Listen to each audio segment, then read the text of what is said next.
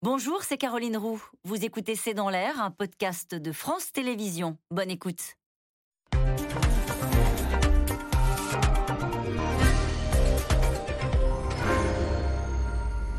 Bonsoir, soyez les bienvenus dans C'est dans l'air. C'est l'un des chiffres clés de la semaine. L'inflation continue de s'accentuer en France, 5,8% sur un an au mois de juin. Et encore, nous ne sommes pas les plus mal lotis. La moyenne dans la zone euro est à 8,6. L'Espagne est au-delà des 10%. L'énergie, l'alimentation, le papier, l'aluminium, les transports, peu de secteurs échappent au phénomène. Bien sûr, la guerre en Ukraine joue un rôle clé. Tension sur le blé, sur le gaz, sur le pétrole. Mais elle ne fait qu'accentuer un phénomène de pagaille semé par la pandémie dans l'Organisation mondiale de l'économie. Et puis question, toutes ces hausses sont-elles justifiées? Cette semaine, Emmanuel Macron et dans un autre registre, Michel-Édouard Leclerc ont dénoncé des profiteurs de guerre ou de crise qui utiliseraient le contexte pour alourdir abusivement la facture et le gouvernement demande à une série d'entreprises de partager les bénéfices. Alors, qui sont les profiteurs de guerre derrière cette formule provocante? Ce sont aussi les nouvelles règles de l'économie que nous voulons aborder. J'attends vos questions, SMS, Internet, réseaux sociaux. Quatre invités pour y répondre. Sylvie Matelli, vous êtes économiste, directrice adjointe de l'Institut de Relations internationales et stratégiques et autrice du livre Géopolitique de l'économie. C'est aux éditions Erol. Sébastien Abyss, directeur du club Déméter, spécialiste en géopolitique et sécurité alimentaire, très important pour notre sujet du jour. Et vous êtes l'auteur d'une géopolitique de la mer, là aussi aux éditions Erol. Anne-Sophie Alsif, chef économiste au sein du cabinet BDO France, prof d'économie à l'université Paris 1 Panthéon-Sorbonne, et Isabelle Raymond, chef du service économie de France Info. Vous animerez à la rentrée le rendez-vous quotidien, l'invité éco. Euh, Sébastien Abyss, euh, l'inflation, je voudrais qu'on s'arrête sur les origines. On parle beaucoup de la guerre en Ukraine, mais le phénomène d'inflation, il date d'avant. Oui, parce que finalement, à l'échelle mondiale, euh, ces dernières années, nous avons eu à la fois à constater un emballement général sur la transition climatique. Et donc, il y a un coût de la transition climatique pour produire autrement, pour produire plus proprement, pour changer des chaînes de valeur, parfois pour reproduire près de chez soi.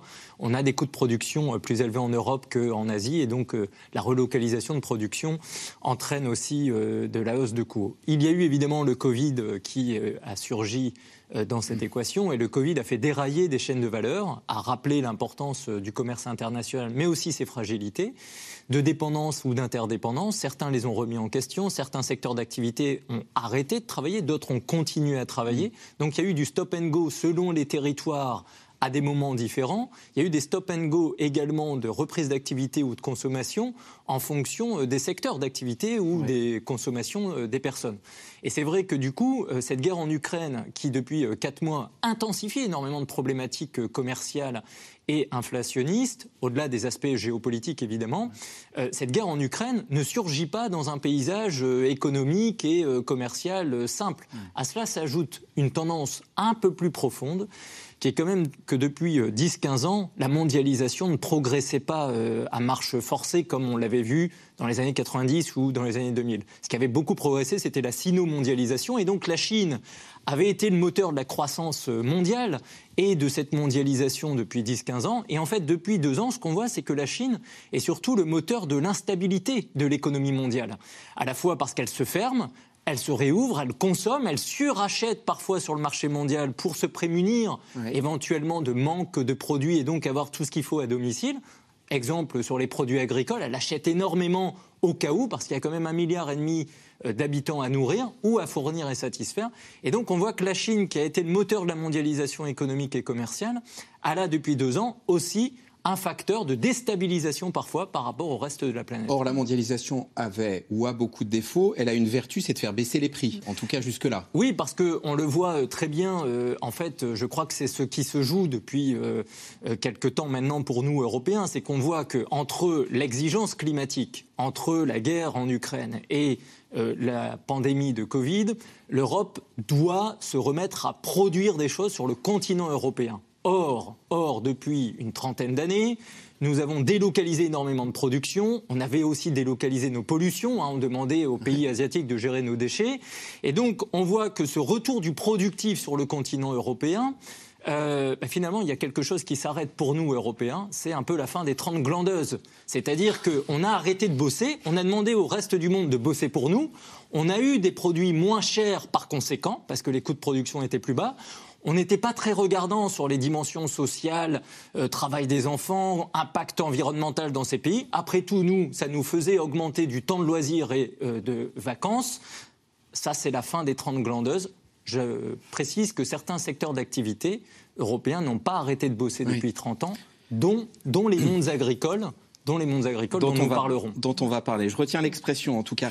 Sylvie Matéli, je voudrais qu'on s'arrête sur l'aspect Covid parce qu'au fond, euh, on nous dit, et, Sébastien Abyss vient de le faire, euh, une des causes de l'inflation, c'est euh, la reprise après la première grande vague de Covid. la machine économique n'a pas suivi. Euh, ça fait deux ans quand même, des industries, des usines, ça se remet en route, euh, des conteneurs, des camions, ça se relance. Comment ça se fait, par exemple, qu'on manque encore de semi-conducteurs et que ça arrête encore des usines en France, le manque de semi-conducteurs? Alors là aussi, et pour compléter ce que disait Sébastien Abyss, il y a plusieurs facteurs qui interviennent dans l'équation.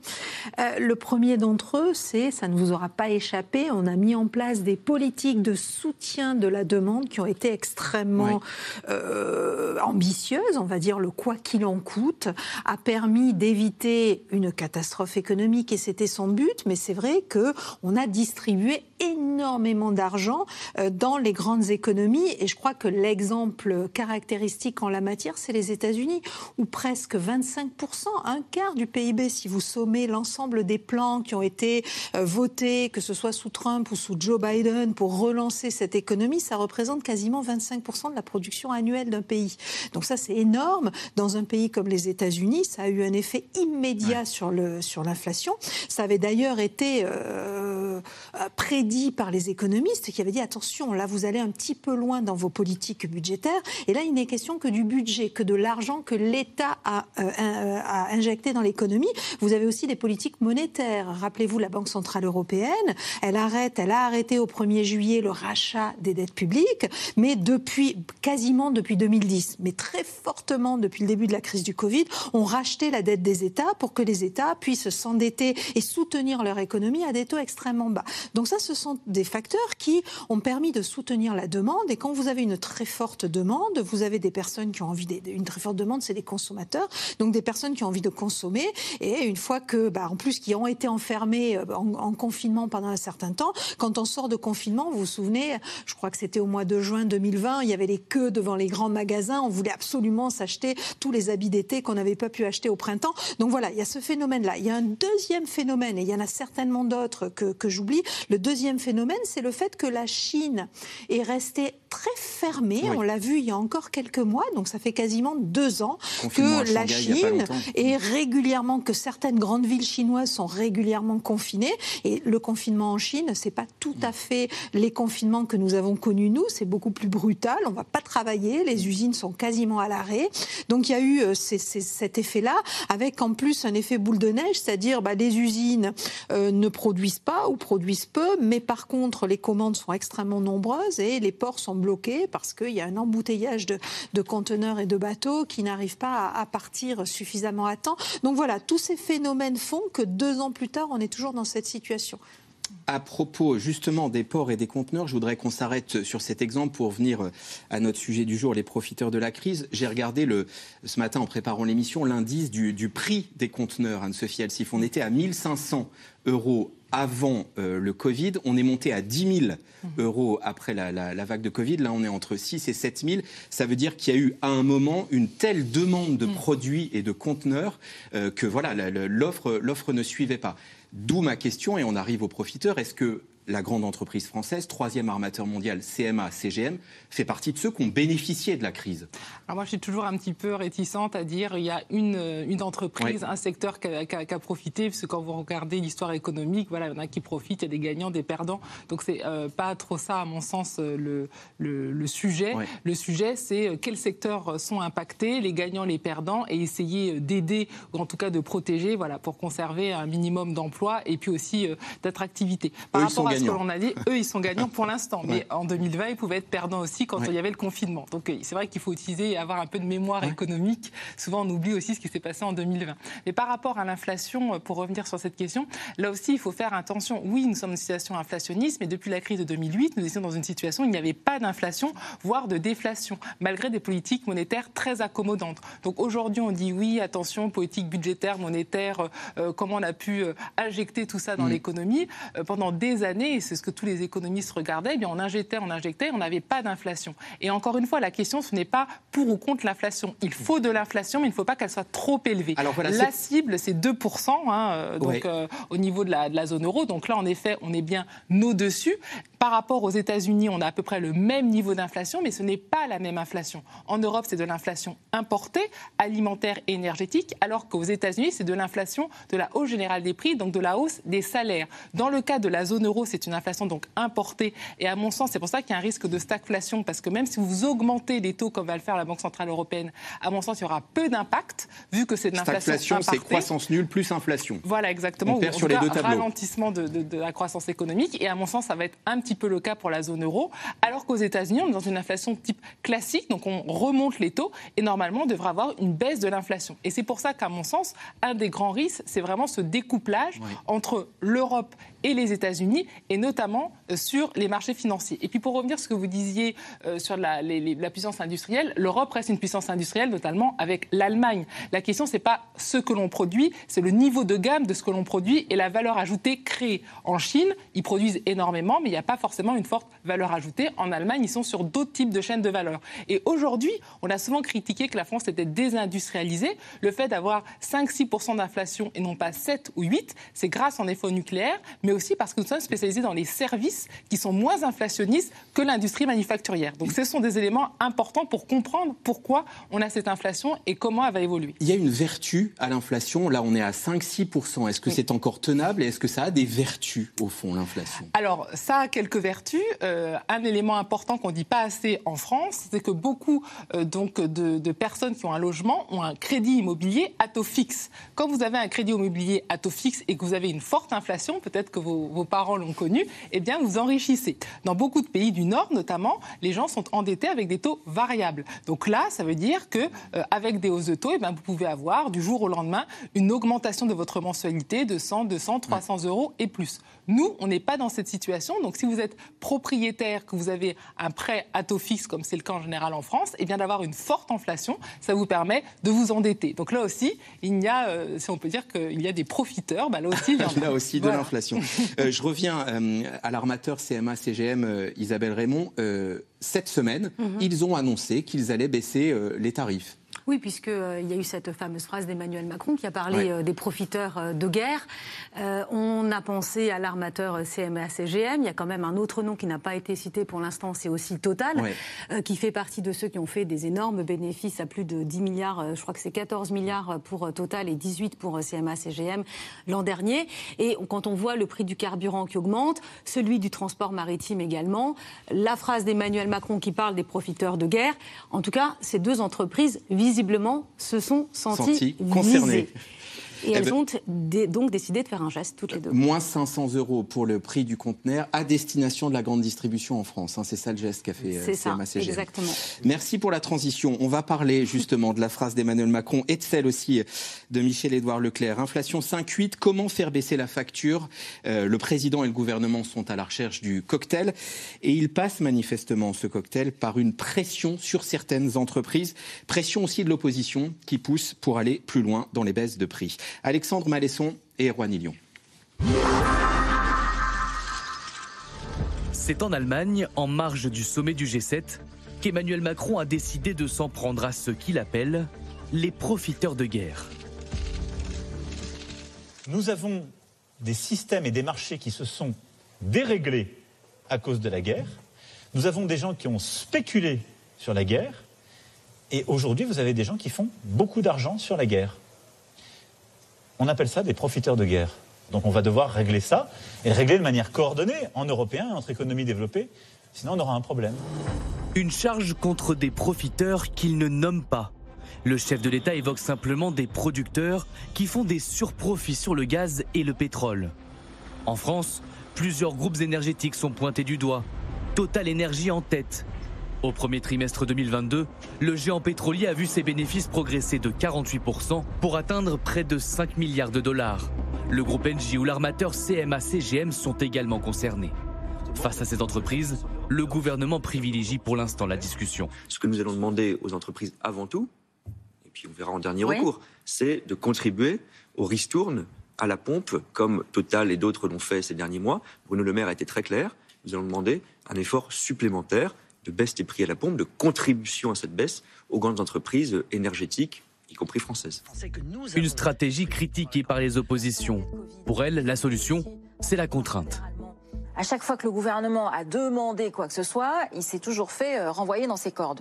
Donc maintenant, on pose un vrai débat. L'Assemblée nationale est élue démocratiquement, c'est elle qui représente le peuple français. Elle doit poser les bases de ce qu'elle veut. Et j'espère que, ben, vu que le, le gouvernement n'a pas de majorité absolue à l'Assemblée nationale, cette question-là sera posée avec un schéma budgétaire il, est évident que... la guerre a permis à un certain nombre euh, d'entreprises de, faire des super profits et que ces super profits doivent être exceptionnellement taxés pour pouvoir financer les euh, mesures de soutien au pouvoir d'achat des Français. Une taxe exceptionnelle pour les super profits, plusieurs pays voisins s'y sont déjà mis. L'Italie d'abord. Elle a décidé de prélever 25% supplémentaires sur les bénéfices des grandes entreprises du secteur de l'énergie. Le Royaume-Uni aussi, une taxe temporaire de 25% a été instaurée cette fois sur les bénéfices des géants pétroliers. Mais en France, cette idée semble pour l'heure exclue par le gouvernement. Nous préférons que l'argent aille directement dans les poches des Français plutôt que dans les caisses de l'État. La taxation des surprofits des groupes n'est donc pas forcément la meilleure solution. Depuis le premier jour, je privilégie une méthode d'engagement collectif. Aux entreprises de prendre leurs responsabilités. Mais les grands groupes énergétiques sont-ils les seuls profiteurs de guerre? Cette semaine, le patron de l'un des plus grands groupes français de distribution s'en est pris directement à plusieurs marques. Quand vous avez euh, des fabricants de produits à base de chocolat et de cacao qui vous invoquent l'Ukraine pour une augmentation de 15% de tarifs sur de la confiserie, sur des barres chocolatées. Euh, vous parlez de Nestlé? C'est je parle de Nestlé, je parle de Mars. Euh, il faut, faut quand même pas déconner. Euh, on est sur l'autre continent pour le chocolat et le cacao. Donc, on peut comprendre qu'il y ait des hausses d'énergie, qu'il y ait des hausses de, euh, de coûts de transport, mais ça n'a rien à voir avec ce qui se passe en Ukraine, avec, n'importe quelle perturbation. L'Ukraine a un peu bon dos, quoi. L'Ukraine a bon dos. Michel-Édouard Leclerc en appelle même à la création d'une commission d'enquête parlementaire sur les origines de l'inflation. Un appel entendu par la Commission des affaires économiques du Sénat, qui a réagi dans un communiqué. Les sénateurs œuvrent depuis longtemps pour démêler le vrai du faux dans cette partie de poker menteur, qui voit s'affronter industriels et distributeurs sur fond de raréfaction des matières premières agricoles et industrielles, et dont les victimes collatérales étaient jusqu'à présent les agriculteurs et désormais aussi les consommateurs. Simple effet d'annonce ou vraie volonté, certaines entreprises ont commencé à prendre des mesures pour, disent-elles, le pouvoir d'achat des Français. L'armateur CMA-CGM, par exemple, qui vient d'annoncer une baisse de ses tarifs de 10 à 20% en métropole. Sébastien Abyss, je voudrais rebondir sur l'exemple donné par Michel-Édouard Leclerc quand des euh, fabricants de produits à base de cacao demandent une augmentation au supermarché de 15%. C'est vrai qu'on se dit que le cacao, c'est l'Afrique, l'Amérique du Sud. C'est loin de l'Ukraine. Oui, et en même temps, euh, il faut remettre les choses en perspective, c'est-à-dire que le cacao, il est importé, euh, la matière première est importée d'Afrique euh, en Europe. La transformation en barre chocolatée ou en chocolat, que ce soit pour Pâques ou pour cet été partir à la plage, elle se fait sur le continent européen, ce qui est un vrai sujet de création de valeur ajoutée sur le continent africain. Mais par contre, les coûts de production augmentent réellement en Europe, que ce soit le coût de l'énergie, le coût du transport, on vient d'en parler. donc l'ensemble du, du, processus de transformation du, cocoa, du du cacao, pardon, pour en faire une barre chocolatée se fait sur le continent européen. Donc on voit bien que Michel-Édouard Leclerc... Mais juste les plus 15%, du coup, ils sont... Mais ils sont justifiés parce que l'ensemble des activités économiques euh, sur le continent européen, les activités industrielles, les productions agricoles ou les productions industrielles, subissent de la même manière que l'ensemble des consommateurs dans la vie quotidienne de la hausse du prix de l'énergie, du gaz. C'était pas nouveau avec l'Ukraine, mais ça s'intensifie. Et donc, l'énergie coûte plus cher, le transport coûte plus cher, il y a des demandes d'augmentation de salaire qui grimpent partout dans plein de secteurs d'activité. Donc il y a aussi du surenchérissement au niveau euh, des coûts euh, euh, de salaire. Et donc produire aujourd'hui en Europe coûte plus cher qu'il y a un an pour tous les facteurs qui font que aujourd'hui, produire des, choses en Europe coûte cher. C'est vrai d'un point de vue des euh, produits agricoles et alimentaires. Un agriculteur, euh, dans son champ, utilise du carburant. Il a besoin de carburant euh, pour son tracteur. Mm. Il a besoin de gaz. Les engrais ont triplé depuis un an. Et donc, vous avez et de la matière première qui elle-même augmente. Donc, tout augmente. Donc, dire aujourd'hui qu'il ne faudrait pas impacter sur le prix pour le consommateur du renforcement des coûts de production, c'est mentir. Et donc, Michel-Édouard Leclerc je crois qu'il y a deux sujets qui sont intéressants euh, en perspective. C'est un, euh, ça fait des années, si vous voulez, qu'on fait de la négociation commerciale des prix alimentaires une fois par an. Ça n'a aucun sens dans le monde contemporain, avec autant d'instabilité géopolitique, économique, logistique ou climatique. Une négo par an, ça n'a pas de sens. C'est pour ça que cette année, il y a une deuxième négo eh ben, qui est en cours. C'est pour ça que ce qui a été très bien fait avec le gouvernement précédent, et l'ancien ministre de l'Agriculture, Julien de Normandie, avait plaidé pour une renégociation au, au, mois de mars, et donc il y avait eu une augmentation de 3,5% sur le prix euh, des matières premières agricoles et alimentaires. Et donc la grande distribution est censée jouer le jeu, c'est ce qu'on appelle aussi Egalim 2, hein, c'est ces lois de négociation. Mais donc une négo par an n'est pas possible. Et la deuxième chose, et là je reviens sur le propos précédent qu'on tenait euh, dans la première séquence de l'émission, c'est que les consommateurs européens, ils veulent des produits agricoles et des produits alimentaires de proximité. Ils veulent des produits plus propres pour le climat, plus responsables. On veut de tout tout le temps, hein. on veut quand même qu'on ne manque de rien. Eh bien oui, il faut reprendre conscience que la nourriture a une valeur, surtout quand elle est produite dans nos pays.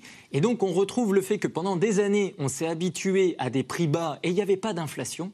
Aujourd'hui, il y a non seulement de l'inflation, mais en plus des produits locaux qui sont plébiscités par les consommateurs. Donc ça coûte plus cher. Et donc on voit qu'il va falloir aussi un narratif vis-à-vis de la société pour dire, ben, certes, il y a de l'inflation, mais en même temps, sur le prix de la nourriture, on est en train de euh, aller vers des justes prix.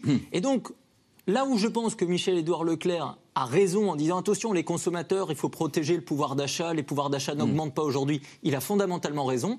Là où il a fondamentalement tort, c'est que lui, ça fait des années que son modèle économique, c'est le low cost alimentaire, la guerre des prix bas, au détriment des mondes productifs agricoles et agroalimentaires, au détriment de la valeur réelle de ce qu'est la nourriture dans le budget des ménages. Et donc c'est vrai qu'il s'enferme un peu dans ce narratif parce que c'est sa marque de fabrique. C'est ça, il est, il est dans son rôle de défenseur du consommateur. Exactement, et il est aussi dans de la, dans de la communication. Vous vous souvenez de, la baguette euh, à 29 centimes, de l'essence vendue prix coûtant. On sait, c'est de notoriété publique que Michel-Édouard Leclerc est extrêmement dur en affaires, que les négociations commerciales avec lui se passent difficilement.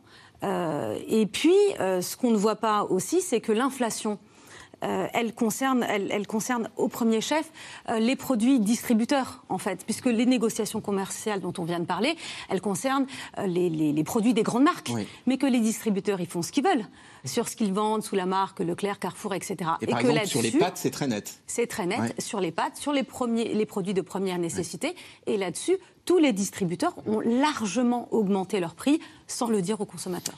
Sylvie Matteli, question téléspectateur. Pourrait-on prévoir une taxation exceptionnelle sur les bénéfices de ceux qui profitent de la crise? J'imagine que le téléspectateur ou la téléspectatrice qui nous pose cette question pense notamment à Total. Après tout, on l'a fait au très libéral Royaume-Uni. Et on l'a fait en Italie également, et on y pense dans un certain nombre d'autres pays. Donc tout est possible. Hein. Euh, la question des profiteurs de, de, de, guerre, elle se pose au moment de toute crise. Rappelez-vous, quand on a été confiné, les profiteurs, c'était euh, les entreprises du numérique, parce qu'on avait tous besoin de faire du télétravail. Quand on est sorti de confinement, tout d'un coup, on a eu le vaccin, et là, c'était les entreprises pharmaceutiques. Aujourd'hui, ce sont les entreprises de, de, de l'énergie ou autres. Donc, comme on le disait tout à l'heure, à juste titre, bah oui, dans tout cycle économique, il y a forcément des gens qui en profitent et d'autres euh, qui, euh, qui en payent le prix. Ce qui est certain, euh, la, la chose qui permet effectivement de réguler tout ça, c'est la taxation, c'est l'impôt. À condition que l'impôt soit bien payé, que soit justement payé. Alors, c'est pas le cas des entreprises françaises du secteur de l'énergie euh, dont on a parlé, que ce soit Total ou Engie, mais vous avez un certain nombre d'entreprises, on en parlait pas mal pour le numérique, qui ont des modèles qui leur permettent mm. d'échapper aux impôts. Mm. Donc ça, c'est quelque chose qui est en train de se régulariser, mais il est clair que la taxation est probablement est l'un des moyens permettant de de résorber tout ça. Moi, moi, ce que je vois dans, dans ce discours autour des profiteurs de crise actuellement, c'est bah, finalement une situation qui est assez claire pour le gouvernement. D'un côté, lui, il se retrouve en difficulté à poursuivre le quoi qu'il en coûte, même l'inverse, en obligation de réduire la voilure, de réduire sa dépense pour arriver à réduire son déficit et sa dette publique, pour deux raisons. On a cité tout à l'heure la Banque centrale qui ne va plus mm. racheter de l'endettement public, euh, les dettes des États. Et puis il y a un deuxième élément, l'inflation et une possible augmentation des taux d'intérêt qui déjà a commencé à renchérir le coût du crédit. Donc l'État, il est en difficulté. Il sait qu'il aura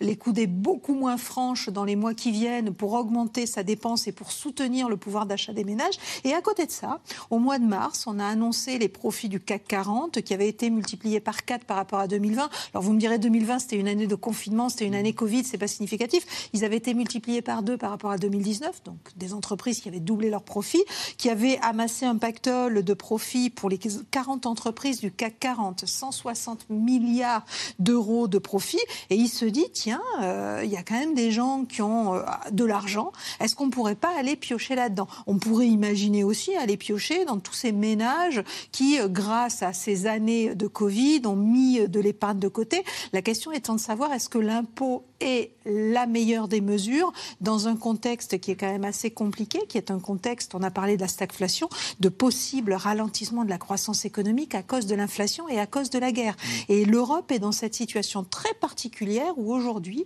euh, la situation économique, mais aussi l'incertitude liée à la guerre en Ukraine, fait que les investisseurs, les entreprises sont quelque peu attentifs à la situation, attentistes dans leurs investissements, et la croissance économique pourrait ralentir. Prélever des profits, des, prélever des impôts sur des profits qui pourraient être investis, c'est peut-être pas tout à fait le bon moment. Alors on y va ou pas vers cette surtaxe, Anne-Sophie euh, En effet, moi je pense qu'il y a une idée d'avoir une gradation, puisque le dernier trimestre va sûrement être très difficile et il pourrait y avoir des explosions hein, sur les, marchés de l'énergie. On ne sait pas comment va tourner la guerre, où il va y avoir euh, peut-être euh, vraiment une demande qui va être très très forte. Il faut voir que des pays comme en effet les Pays-Bas, l'Allemagne sont en train de chercher de nouveaux fournisseurs. Donc eux, ce sont vraiment les pays, c'est la première économie de la zone euro hein, qui peut vraiment être enclin à avoir une récession ou peut-être avoir de vraies difficultés. Donc je pense que aussi pour le gouvernement, c'est peut-être, pour l'instant, on se réserve ça euh, graduellement en fonction de l'évolution de la situation. Et puis l'autre élément qui est quand même euh, fondamental, c'est vrai que vous l'avez dit, dès qu'il y a une crise, on cherche qui sont les gagnants, les perdants euh, pour trouver et mettre en place une taxe. Déjà, le gouvernement a dit on va essayer de ne pas augmenter les impôts. Donc c'est vrai que créer cette taxe irait déjà à l'encontre. Et vous allez dire c'est pas la première fois. Donc pourquoi pas rien vu dans votre regard. Mais l'autre élément, c'est que toute la croissance française se base sur la consommation des ménages. Et très justement, on s'attendait à voir avant la crise une consommation à 4% pour se désendetter et pour avoir une trajectoire, on va dire, d'assainissement des finances publiques. Ça, plus la réforme des retraites qui devait être mise en exergue en disant voilà, on va faire des économies patatras, euh, on aura une croissance beaucoup moins importante à cause de mm. l'inflation. On voit que le taux d'épargne reste quand même assez élevé, c'est-à-dire qu'on est déjà dans un phénomène. 15%. 15%, on est déjà dans un phénomène où finalement on n'est pas dans de la désépargne comme l'année dernière. Donc ça veut dire que les ménages anticipent une situation économique qui va se dégrader. Et puis l'autre élément, c'est qu'en effet, hein, pour les ménages, pour les agents économiques, ils savent que peut-être le plus dur est à venir dans les mois qui viennent. Donc ils risquent d'avoir des impacts importants sur la consommation, donc dégradation des finances dans un contexte où la politique monétaire, en effet, est moins accommodante, et on n'aura pas la fameuse réforme des retraites euh, telle que le gouvernement voulait la faire en disant regardez, on va faire des économies. Je pense que c'est ça qui, euh, là aussi, pour le gouvernement, est assez difficile, et on se dit voilà, peut-être gardons ça en réserve, mais en tout cas, ce ne sera pas la première des solutions. Là, c'est plutôt avoir une ristourne à la pompe, parce que ça, ça permet directement de dire aux consommateurs bah voilà, euh, consommez, vous avez la ristourne à la pompe. Et puis l'autre élément, moi, que je trouve assez intéressant, juste... juste pour finir économiquement, c'est euh, concernant les salaires. Certes, l'inflation, certes, l'énergie augmente ou les prix de l'alimentaire. La question, c'est par rapport à votre revenu. Vous avez euh, des gens, euh, par rapport à votre salaire, qui peuvent payer plus parce qu'ils ont un revenu qui est suffisant. La question, ce sont les bas revenus. Donc c'est ça la, question. Et c'est vrai que toutes je, me permets d'insister un tout petit peu. Profite à tout le monde. total bénéfice en hausse de 48%. pour l'instant, l'annonce qui a été faite ces derniers jours, c'est baisse du prix à la pompe de 12 centimes sur les stations d'autoroute. Euh, ça passe quand même une surtaxe. Je sais bien qu'on demande à Total en ce moment de revoir son, modèle, mais il me semble qu'il y a de la marge. Mais l'idée quand même, c'est de ne pas augmenter les impôts. Mm. On l'a quand même dit, Emmanuel Macron l'a quand même dit. Il s'adresse, on l'a bien, très bien vu dans votre reportage, il s'adresse aussi aux oppositions politiques, qui sont très virulentes en ce moment. On a entendu Marine Le Pen, on a entendu Valérie Rabault, on sait très bien quelle est la position aussi du nouveau président de la Commission des Finances, Éric Coquerel. Donc il dit, oui, Peut-être qu'on va l'envisager, cette question de la surtaxe des profits. Mais en attendant, et il fait finalement un petit peu comme, Emmanuel, comme euh, Michel-Édouard Leclerc, il prend euh, les citoyens euh, à témoin. Vous voyez, on pourrait surtaxer, mais finalement, on décide plutôt que l'argent il aille directement dans votre poche. Ça va aller directement dans votre poche. Au, passage, petite conséquence de l'inflation, me semble-t-il, alors qu'il y a le quoi qu'il en coûte, le, comment dire, le, déficit de l'État cette année on n'attend pas d'augmentation massive. C'est parce qu'il y a des rentrées de TVA. On pourrait dire d'une certaine manière que l'État aussi profite de la crise. Effectivement. Effectivement. Mais l'État, dans le même temps, il dit qu'il doit faire des économies. Il n'y a pas de cagnotte. Attention, effectivement, il y a des rentrées d'argent. Il y, a 115% de, dette publique. Il n'y a pas de cagnotte. On est d'accord. il n'y a pas de cagnotte. Il y a 25 milliards de dépenses qui sont prévues quand même dans le texte sur le pouvoir d'achat. Et puis, il y a une autre question qu'on n'a pas soulevée. On peut dire, euh, on va augmenter les surprofits. Mais de qui?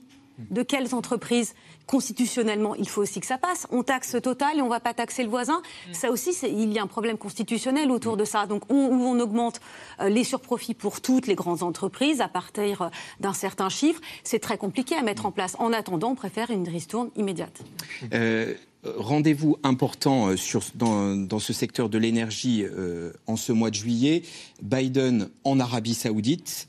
Euh, au fond, une des clés de la baisse des prix, c'est la négo qui va se mener entre, entre Biden et l'Arabie Saoudite euh, pour, pour dire produisez plus, faites baisser le prix, du, le, prix des hydrocarbures. Bah, ce qui est certain, c'est que dans nos discussions euh, européo-centrées ou franco-françaises, il faudrait surtout pas perdre de vue les profiteurs de la guerre à l'échelle internationale. Les pays. Et donc, il est certain qu'on peut euh, discuter des secteurs, euh, des franges de la société. Évidemment, il faut regarder ça finement. Et il y a sans doute euh, dans la déclaration du président de la République un message subliminal par rapport au contexte politique et la formation à venir du gouvernement en France. Mais il y a peut-être aussi, puisqu'il a fait cette déclaration en marge du sommet du G7, le constat qu'autour de cette guerre en Ukraine, un certain nombre de pays passent à la caisse, les pays européens pour faire court, tandis que d'autres euh, monétisent plutôt bien finalement l'effort de guerre. Les États-Unis, depuis 3-4 mois, vendent plus d'énergie aux Européens, plus cher d'ailleurs que le prix euh, de l'énergie russe, vendent plus d'armes et euh, d'appareils militaires, notamment à l'Allemagne, qui a décidé d'un plan de 100 milliards et dont la moitié est déjà achetée en, armement américain. Hein, au détriment d'ailleurs des solidarités stratégiques européennes. Mhm. Et puis les États-Unis, autre exemple, hein, l'Ukraine fournissait euh, la moitié du maïs euh, à l'Union européenne. Hein. L'Ukraine, grand pays agricole, grand fournisseur de céréales. On est en train de se tourner vers le maïs américain pour remplacer l'origine ukrainienne. Et en plus, c'est un maïs euh, OGM, donc même le consommateur s'y retrouvera pas. Donc les Américains monétisent aussi un certain nombre de choses, ce qui montre toujours, je crois, que euh, et Sylvie Matelli l'a évoqué euh, en creux dans son propos, c'est-à-dire que sur cette guerre en Ukraine ou euh, ces redéfinitions de la mondialisation, est-ce que l'Europe défend ses intérêts pleinement? Est-ce qu'elle est un peu naïve vis-à-vis -vis de certains partenaires? On voit bien que les États-Unis ou le Canada le Canada au G7 euh, avait plutôt les coups des franches. Hein. Ils ont de l'énergie, ils n'ont pas trop d'impact sur leur économie, ils n'ont pas trop d'impact sécuritaire. Ils ont des ressources agricoles aussi, alimentaires, donc ils sont en train de reprendre des marchés partout dans le monde. On a des profiteurs de la guerre sur le terrain géoéconomique et géopolitique. Et il est vrai que on peut parler des entreprises de l'énergie. Il faut évidemment regarder euh, les pays producteurs d'énergie dans le monde, pétrole ou gaz puisqu'encore une fois, euh, là aussi, euh, les, géographies sont localisées. Je voudrais juste rappeler une chose. En un mot, et on va au deuxième sujet. Profiteur de la guerre, la Russie, de janvier à mai 2022, en cinq mois, a vendu en pétrole et en gaz pour près de 60 milliards d'euros aux pays membres de l'Union européenne. C'est deux fois plus qu'il y a un an sur la même période. Il ne faut pas perdre de vue que la Russie aussi profite de la guerre d'un point de vue économique. Et puis il y a ce constat, vous voyez à l'écran ces propos euh, du secrétaire général de l'ONU, euh, Antonio Gutiérrez. Nous sommes confrontés à une crise alimentaire mondiale sans précédent. Quelles en sont les prémices? Reportage C'est dans l'air en Tunisie. Laszlo Gelabert, Léa Demirjian et Dominique Lemarchand. À des milliers de kilomètres de l'Ukraine, de l'autre côté de la Méditerranée, en Tunisie, le blé vaut désormais de l'or. Une denrée qui se raréfie et pourrait manquer demain, conséquence directe de la guerre en Ukraine. Montre-moi. C'est de la bonne graine, ça. Ouvre le sac. Est-ce que tu penses que les prix vont encore augmenter La guerre en Ukraine ne nous laisse aucun répit. Certes, Mohamed vend son blé plus cher. Le prix au kilo a pris 20% de plus qu'avant la guerre. Mais l'agriculteur ne se réjouit pas pour autant, car la pénurie guette dans un pays qui importe plus des deux tiers de sa consommation de blé, dont 40% de Russie et d'Ukraine. La guerre en Ukraine nous a tous secoués. Elle nous a fait voir le spectre de la faim. Si on n'arrive pas à importer du blé cette année, qu'est-ce qu'on va manger l'année prochaine? La guerre a commencé alors que nous avions déjà semé. Et on a déjà planifié de cultiver des tomates au lieu du blé. Des tomates destinées à l'export, alors qu'on aurait dû cultiver du blé. Si le gouvernement ne se réveille pas et ne diminue pas sa dépendance au blé importé, on va vers le chaos. Conséquence directe, on se presse dans les boulangeries. Tiens, voilà ton pain. Ici, plus de 12 000 baguettes sont vendues chaque jour à une population encore traumatisée par les révoltes du pain dans les années 80. Depuis, les prix sont bloqués, 6 centimes d'euros la baguette. Mais depuis quelques semaines, comme en période du ramadan, le pain a commencé à manquer. Face à la pénurie, la solution a été de faire des quotas pour acheter moins de pain. Parce que parfois on faisait la queue et au comptoir on trouvait rien. Vu que les prix des légumes et des fruits ont augmenté, le pain c'est ce qu'il y a de moins cher pour nous nourrir. Sachez qu'un simple fruit coûte 7 ou 8 dinars le kilo. Crise du blé, crise économique. En Tunisie, l'inflation a atteint 7,5% au mois de mai. Dans le pays, le salaire moyen par habitant est de 640 dinars, soit 220 euros, et beaucoup ne s'en sortent plus. Je suis sage-femme, je n'arrive plus à subvenir à mes besoins. J'ai fait un tour dans le marché, je n'ai presque rien acheté. L'inflation est anormale. L'argent n'a plus de valeur. Avant, avec 20 dinars, je remplissais mon sac. Là, je n'achète plus rien. Mon salaire ne me suffit plus pour tout un mois. Une situation qui rappelle celle de 2010, l'étincelle qui avait lancé le début du printemps arabe, quand le travail ne permettait plus de manger à sa faim. C'est le symbole du martyr de la révolution, Mohamed Bouazizi, le symbole de la lutte pour le pain quotidien, pour le travail qui paye.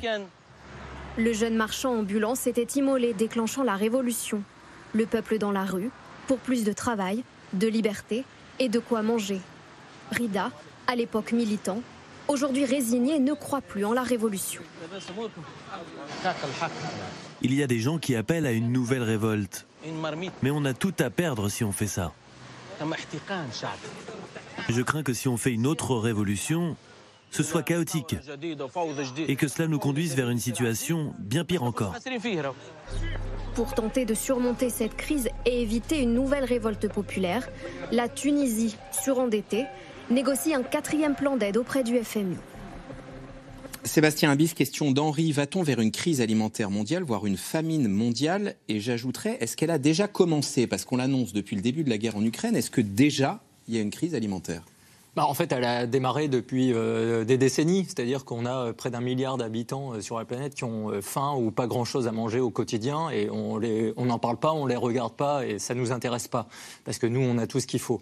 Donc cette crise alimentaire pour beaucoup d'habitants sur la planète, en fait, elle existe bien avant le Covid et avant l'Ukraine. Pendant le Covid, vous avez eu une intensification des pressions alimentaires pour beaucoup de ménages dans le monde parce qu'elles ont perdu de l'emploi, des revenus, donc il y avait moins d'argent pour acheter de la nourriture, et il y avait déjà de l'inflation il y avait déjà de l'inflation. L'inflation alimentaire mondiale 2021, euh, c'est 25 à 30 hein, dans certains pays dans le monde.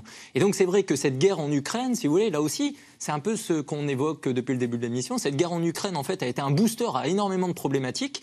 Elle a renforcé des instabilités euh, agricoles mondiales parce que l'Ukraine est un super producteur exportateur euh, d'alimentation. La Russie est aussi un grand pays exportateur. Et donc vous avez aujourd'hui des pays dans le monde où d'ores et déjà, il y a des tensions fortes sociales sur le prix de la nourriture qui augmente.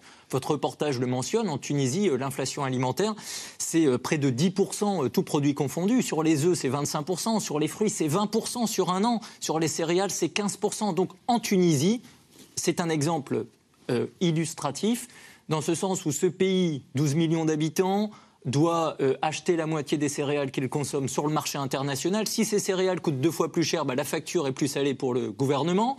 Le gouvernement doit donc faire appel à de l'aide internationale, ce qu'il va faire la semaine prochaine en demandant une nouvelle euh, série de prêts au FMI. Et donc vous avez une mécanique infernale parce qu'en même temps, dans ces pays, puisque la nourriture à domicile produite ne suffit pas pour combler 100% de la demande, eh ben, vous avez des subventions alimentaires qui, depuis des années, sont déployées pour acheter la paix sociale parce qu'on sait que si la nourriture vient à manquer, on a des risques d'instabilité. Cette subvention alimentaire en Tunisie, elle coûte déjà cher, elle coûte de plus en plus cher si les produits coûtent de plus en plus cher.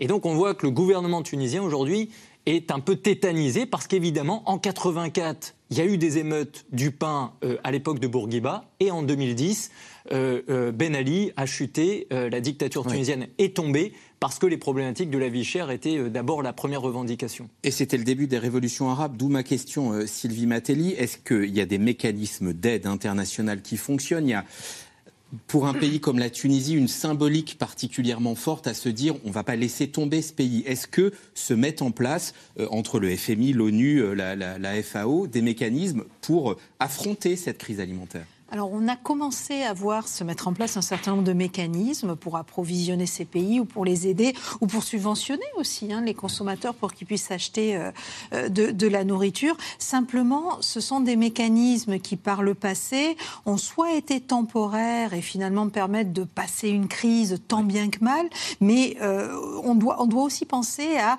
des, des choses qui s'inscrivent dans la durée. Si vous prenez la Tunisie, la Tunisie cette année, si mes informations sont bonnes, annonce une forte augmentation de ses récoltes de blé. Euh, pourquoi? Eh bien, ça fait suite à ce qui s'est passé au moment des printemps arabes en 2010 et euh, la Tunisie a investi, a commencé à investir dans son agriculture. Et je crois que elle a redécouvert d'une certaine manière, même si elle n'a pas complètement solutionné euh, ses difficultés, elle a redécouvert la nécessité de promouvoir sa souveraineté alimentaire. Et je crois que ce qui est en train de se jouer aujourd'hui sur les marchés agricoles, sur l'ensemble des marchés, euh, c'est que euh, dans les années 90-2000, la mondialisation dont on a beaucoup parlé en début d'émission, eh bien, nous a permis d'accéder à tout un ensemble de produits à très bon marché. Au fond, on ne produisait plus en France parce que c'était bien moins cher d'acheter des produits chinois. Eh bien, pour les produits agricoles, on ne produisait plus ou de moins en moins dans un certain nombre de pays du Sud parce que les politiques agricoles des pays du Nord et le fonctionnement des marchés euh, de matières premières et de produits agricoles agricoles euh, partout sur la planète avait fait chuter les prix des produits agricoles et qu'au fond,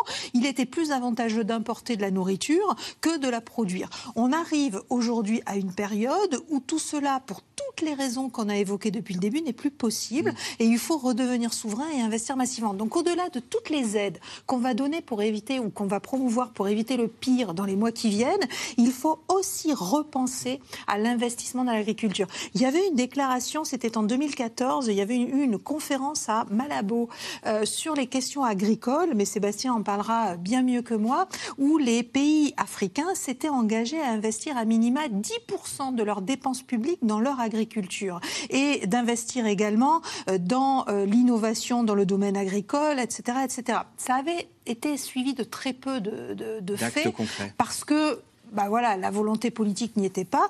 Il faut espérer que ça va se poursuivre parce que le diagnostic est fait et on sait très bien vers quoi il faut aller. Est-ce que des pays comme la Tunisie doivent aller vers, au fond, une autosuffisance alimentaire? Alors, euh, moi, je serais plus nuancée, hein, parce que économiquement, c'est pas toujours euh, efficient. Hein. Il y a ce qu'on appelle les fameux avantages comparatifs. Et donc, des fois, je rappelle que tous ces marchés, euh, ce sont des marchés en dollars. Et à mon sens, qu'est-ce qu'on voit dans cette crise? Pendant la mondialisation, pendant des décennies, on a quand même eu une baisse du taux de pauvreté au niveau mondial. Alors, bien sûr, ça dépend des endroits, mais en tout cas, globalement, on allait vers moins de pauvreté et donc plus d'accès à la nourriture. On a déjà une première tendance avec le Covid, avec plus de 150 millions de pauvres, donc qui sont revenus redescendus et qui ont des problèmes pour se nourrir. Et surtout, qu'est-ce qu'on voit avec cette crise avec la Tunisie, mais l'ensemble des pays émergents, c'est vraiment le problème du système productif. Ce sont des pays qui ne sont pas diversifiés, qui sont uniquement spécialisés dans l'agriculture ou l'énergie. Donc bien évidemment, ils peuvent exporter, là, ils vendent leur blé plus cher, mais ça reste en dollars. Ils doivent tout importer. Ils ne créent pas assez de valeur ajoutée, donc ils n'ont pas assez de liquidité pour acheter des produits transformés. Et donc, ils sont toujours dans un phénomène de dépendance. Donc là aussi, il faut faire un petit peu attention. On manquait de masques, il faut produire des masques. On manque de blé, il faut tout d'un coup être autosuffisant en nourriture. Non, il faut faire un petit peu attention à mm. ça. La question, encore une fois, c'est toujours qu'est-ce que vous produisez? Pour combien la valeur ajoutée que vous créez qui vous permet d'acheter ou pas ou d'être autonome financièrement. C'est beaucoup plus ça. Vous l'avez évoqué, hein, le problème de tous les pays émergents, c'est que beaucoup sont endettés en dollars, ont une monnaie qui est faible et avec des politiques monétaires qui sont beaucoup moins accommodantes, eh ben, peuvent voir une explosion de leurs dettes. Et en fait, c'est beaucoup plus ça sur les marchés financiers qui appauvrit les États du Sud que euh, des euh, problèmes ponctuels dans l'agriculture ou dans d'autres produits. On, parlait, Isabelle Raymond, des profiteurs de la guerre. Euh, les, premiers chiffres pour la récolte française de blé cette année sont tombés. Ils ne sont pas si mauvais. Est-ce qu'au fond, sur ce terrain du blé, la France s'en sort euh, plutôt bien et parmi les gagnants? Oui, après, on, voit sur tous les sujets, que ce soit sur l'alimentaire, sur l'énergie, se pose toujours la question de la souveraineté. Il y a des moments où on est gagnant, où on est perdant. On dépend de marchés mondiaux avec des cours mondiaux. On l'a vu sur, euh, sur l'électricité, sur la production euh, française. Bah, il y a des moments où on est hyper content d'avoir euh, un appareil productif performant qui nous permet de vendre plus cher de l'électricité à l'étranger.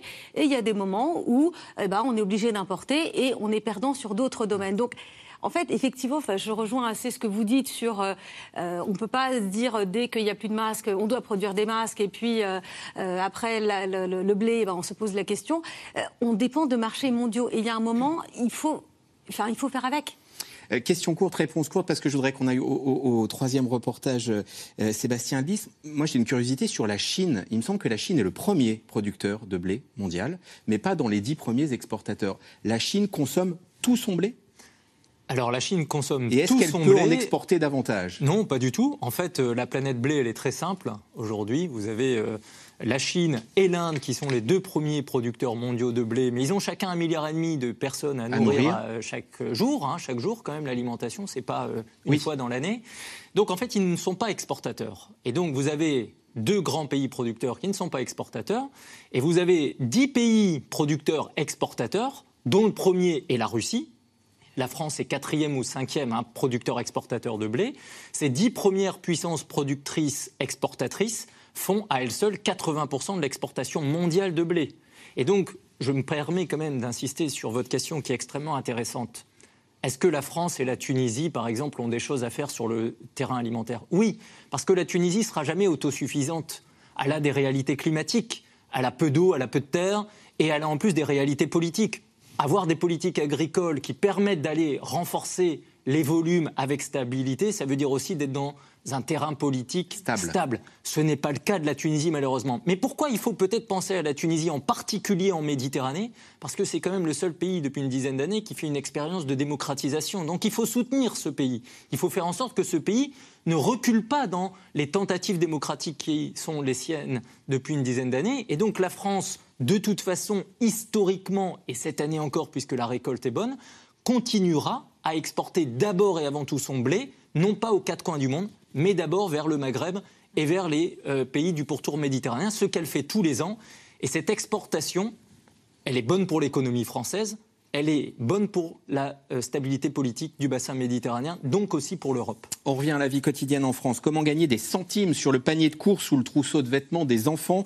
On vous propose un petit tour de France du système D avec Mathieu Barrère, Apolline Guillerault, Malik et Ilana Azenko. Ah, par exemple, voilà le reblochon euh, de Savoie, ça c'est assez intéressant. C'est un fromage qui coûte assez cher. On est à 5,59 euros euh, l'unité. Le deuxième, il est à moins 60%. Chaque semaine, Coralie JB consacre une matinée complète à une activité devenue indispensable, la chasse aux promos.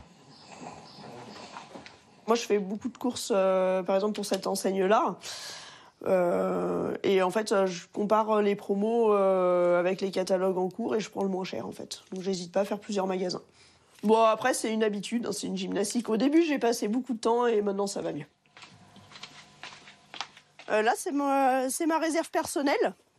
Donc voilà, dès qu'on a des articles euh, qui sortent un petit peu de l'ordinaire en, termes de prix, j'hésite pas à les stocker euh, pour anticiper mes besoins annuels. Dernière affaire, plus de 10 paquets de céréales. Des achats en gros qui permettent des économies considérables. Sur le mois de janvier, j'ai fait 1300 euros d'achat.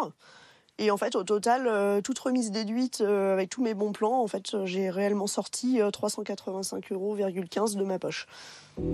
Cette mère de famille n'est pas un cas à part. Au premier trimestre 2022, le pouvoir d'achat des Français a chuté de 1,9%, puis de 1,1% au deuxième trimestre. En cause, une inflation croissante depuis plusieurs mois. Et une conséquence, une augmentation annuelle des prix qui a approché la barre des 6% en juin. Alors, les consommateurs s'organisent notamment sur Internet. Applications, groupes d'entraide ou sites recensant les bons plans, les systèmes défleurissent. Laurent et Sophie ont créé Anticrise en 2015, le premier catalogue numérique de réduction. L'idée, c'était de, partager. On s'est rendu compte qu'il n'existait absolument rien sur les, courses. Euh, euh, c'était pas du tout d'en faire une activité professionnelle.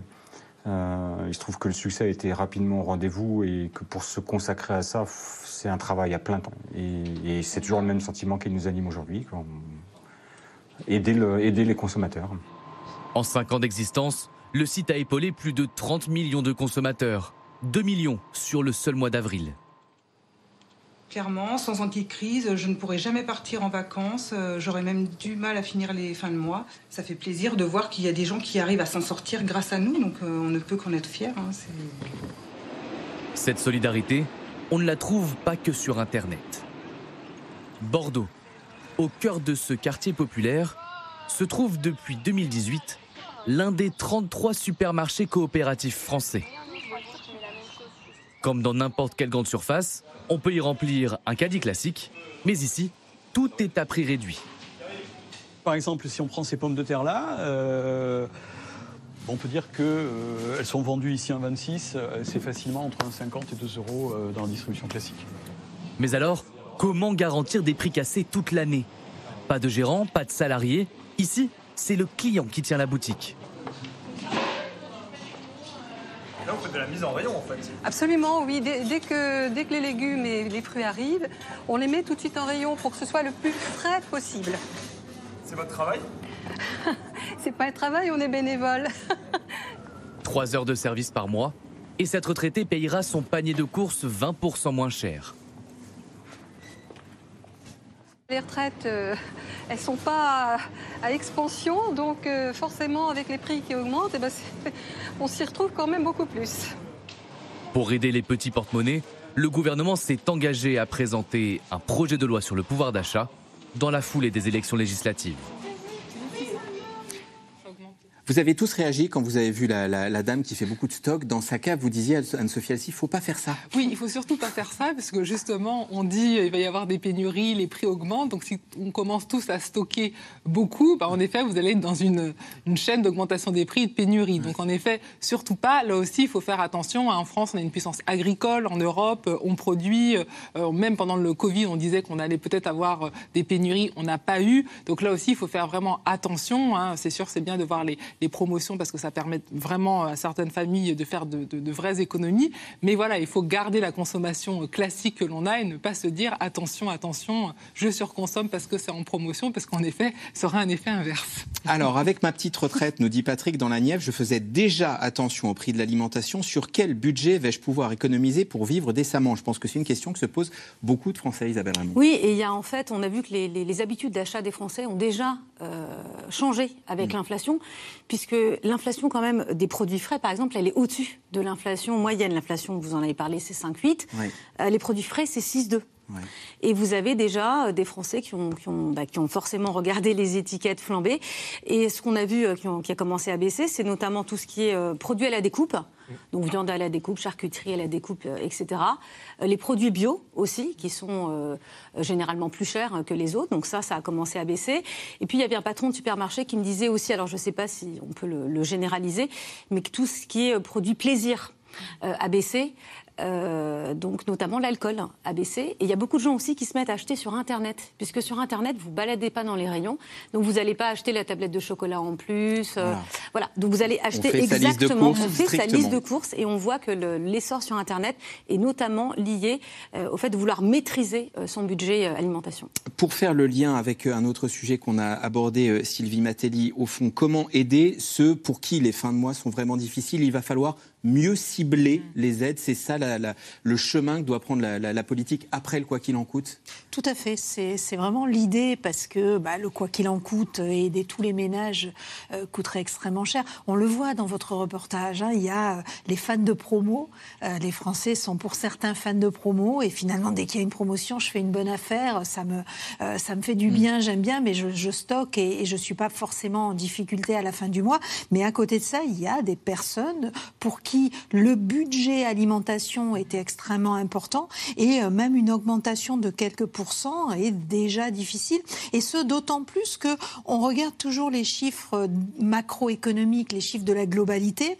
Euh, on regarde la part de l'alimentation dans le budget des ménages, pareil, dans le budget des ménages, alors que les situations sont très différentes, que vous viviez en ville ou à la campagne ou dans une ville moyenne, des sur des marchés. Voilà, dans, les grandes villes, on sait que bah, il y a des quartiers où les, les prix euh, au marché, au supermarché sont bien plus élevés et ont tendance à augmenter beaucoup plus vite en fait que, euh, que dans d'autres dans d'autres secteurs. Donc c'est tout ça, c'est à géométrie variable. Il faut arriver. Il y avait l'idée qui avait été évoquée euh, par par un think tank de distribuer un chèque alimentation aux personnes qui ont des difficultés à s'alimenter. Mais c'est vrai que la difficulté, c'est de les identifier en fait. Hein, c'est d'avoir vraiment cette visibilité là. Le, problème de ce compléter, c'est que c'est un petit peu la double peine. On parlait des gagnants et des perdants. souvent ces ménages c'est ceux qui ont perdu aussi pendant le Covid. Mm. Donc, il y avait en effet des contrats précaires, qui n'ont pas eu euh, euh, bénéficié du quoi qu'il en coûte comme la majorité de la population, qui n'ont pas pu surépargner. Donc, c'est déjà cette catégorie qui a été fragilisée par le Covid qui mm. reprend la peine de l'inflation. Et en fait, c'est ça la difficulté, c'est de les identifier parce que c'est souvent des gens qui sont vraiment dans les premiers déciles de revenus, enfin, qui ont les revenus les plus bas et qui, en plus, ne sont pas forcément et n'utilisent pas forcément toutes les aides sociales, ne sont pas dans tous les canaux euh, où on peut avoir, avoir de l'aide et vous pouvez comme ça pas, eh bien, une partie de la population que vous, voilà, que vous ne voyez pas, que vous passez à côté. Et c'est vraiment ça qu'il faut regarder dans le, taux de pauvreté, qui est à mon sens très préoccupant euh, par rapport, euh, on va dire, aux, aides plus, euh, plus généralement. Nous en venons à vos questions.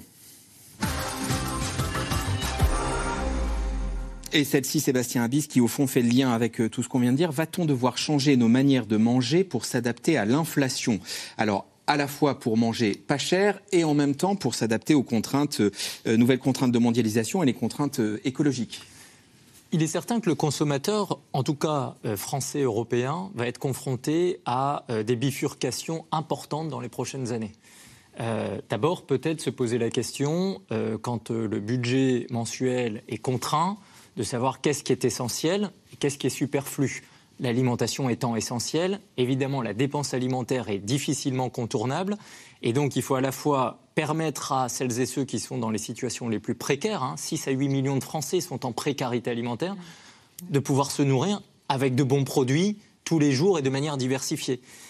Et puis, il y a ceux qui peuvent éventuellement corriger la dépense alimentaire dans le budget mensuel parce qu'on est allé, on est tombé à 12-13% en moyenne dans le budget moyen des Français, la dépense alimentaire. C'est peut-être un peu trop bas là où elle était de 30% il y a 30-40 ans. Donc on va peut-être voir des ménages en France et en Europe reconsacrer plus de valeur relative à l'alimentation dans Pour une alimentation plus écolo, plus bio, plus bah, locale bah Parce que si euh, l'alimentation coûte plus cher, de toute façon, elle prendra plus de poids dans les dépenses mensuelles. Et en même temps, si on veut consommer des produits euh, locaux européens ou français, et puis respectant un peu de saisonnalité aussi. On va retrouver peut-être un peu de bon sens. Et puis, si on veut promouvoir une économie locale avec euh, des producteurs de viande ou des produits bio d'à côté, euh, dont on a envie de soutenir le modèle productif et social et territorial, ça peut coûter plus cher. Donc, c'est un peu nos cohérences. Par contre, je crois qu'il y a un vrai sujet dans cette question qui est précieuse.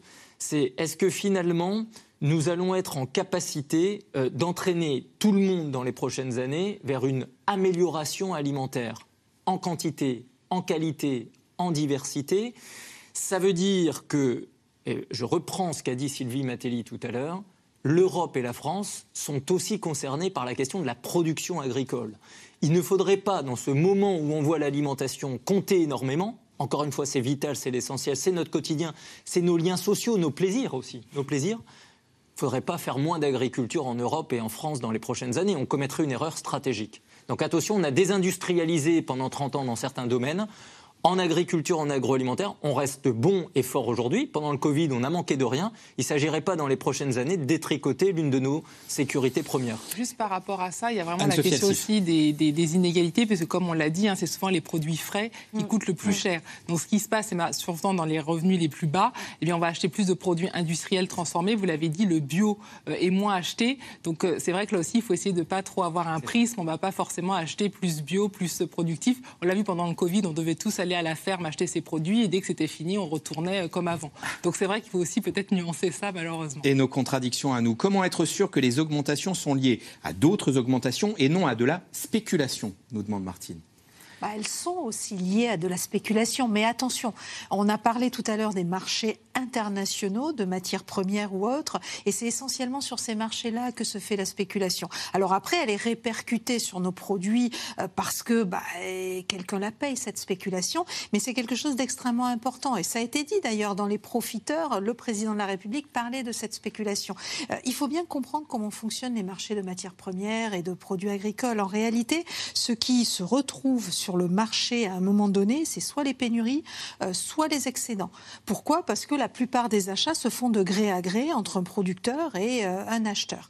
Donc en réalité, ces marchés sont naturellement spéculatifs. C'est sur ces marchés-là qu'avaient été créés, c'est un peu technique, mais dans les années 70, les premiers produits, les premières couvertures à terme en fait. Hein. C'était pour protéger les producteurs de baisse de prix ou euh, les acheteurs de trop fortes augmentations. Donc il y a une partie des acteurs financiers sur ces marchés qui sont de fait des spéculations. Pour le meilleur, la couverture, mais aussi pour le pire, dans les crises et dans les moments difficiles, hmm. parce qu'ils spéculent à la hausse ou à la baisse, et ça se répercute systématiquement. Petit rappel, en 2008, le G20, et c'est euh, Nicolas Sarkozy, un autre président français qui avait porté ce projet, voulait réguler la spéculation sur les marchés de matières premières. Vous en avez tous entendu parler, vous en souvenez tous Non, personne ne s'en souvient, personne ne le sait. Pourquoi? Parce que ça, ça, a fait long feu, en fait. Parce que c'est pas possible. Bah, parce que c'est pas possible, parce qu'il s'est heurté à des intérêts financiers qui dépassaient largement les intérêts, non pas seulement de la France, les intérêts des pays du G20.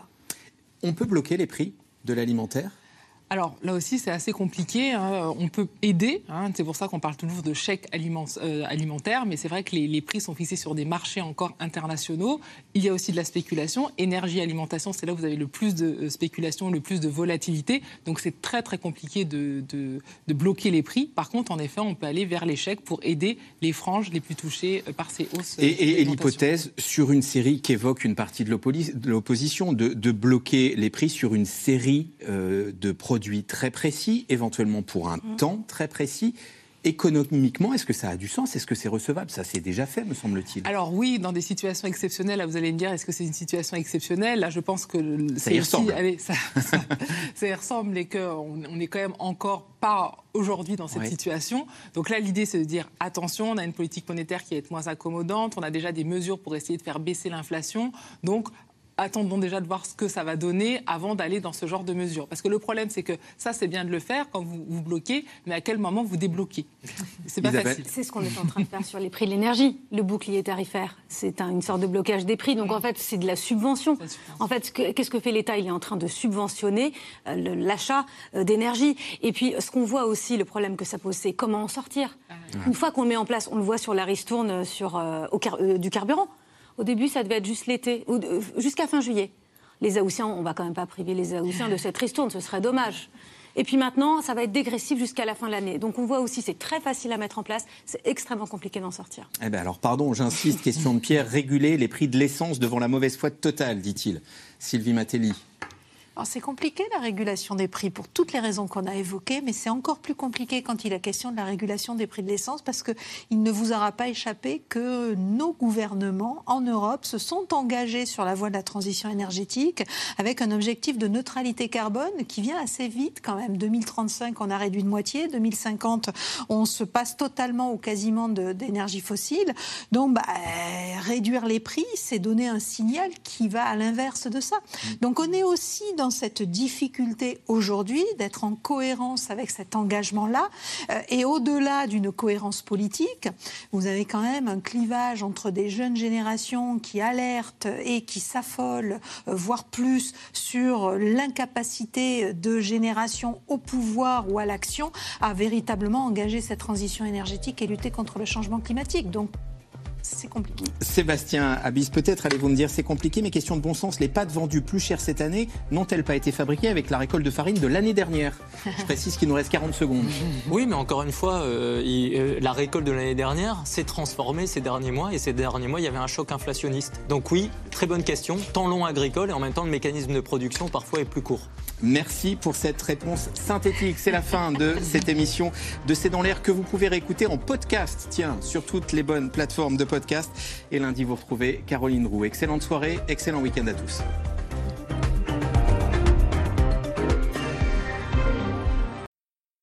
C'était C'est dans l'air, un podcast de France Télévisions. Alors s'il vous a plu, n'hésitez pas à vous abonner. Vous pouvez également retrouver les replays de C'est dans l'air en vidéo sur France.tv.